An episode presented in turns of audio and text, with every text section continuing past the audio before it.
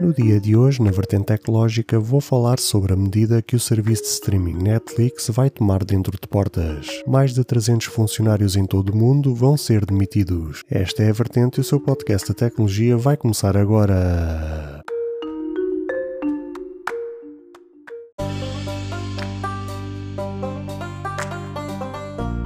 Olá, ouvintes deste podcast de tecnologia. Eu sou André Silva e esta é a minha, a sua, a vossa vertente tecnológica, onde aqui poderá ouvir notícias, entrevistas, coberturas de evento, opiniões e muito mais. Fica aí para ouvir esta vertente já a seguir.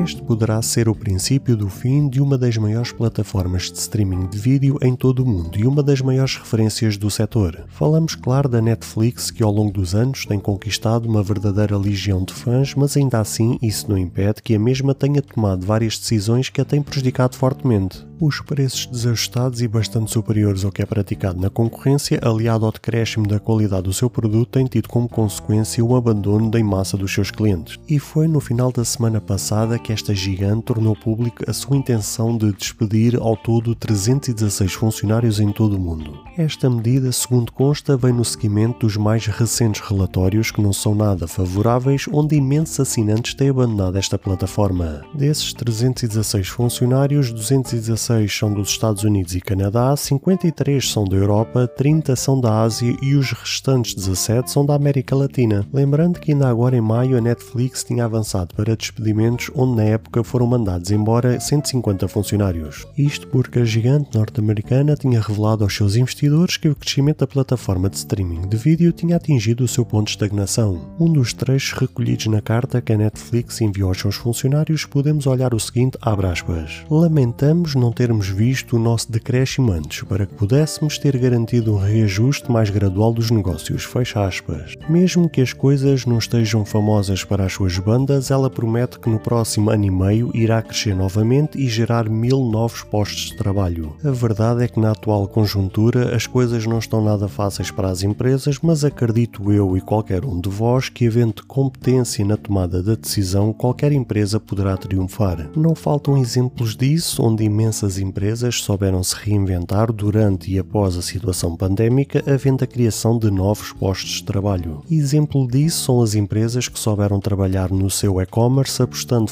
fortemente no online e a Amazon é exemplo disso mesmo.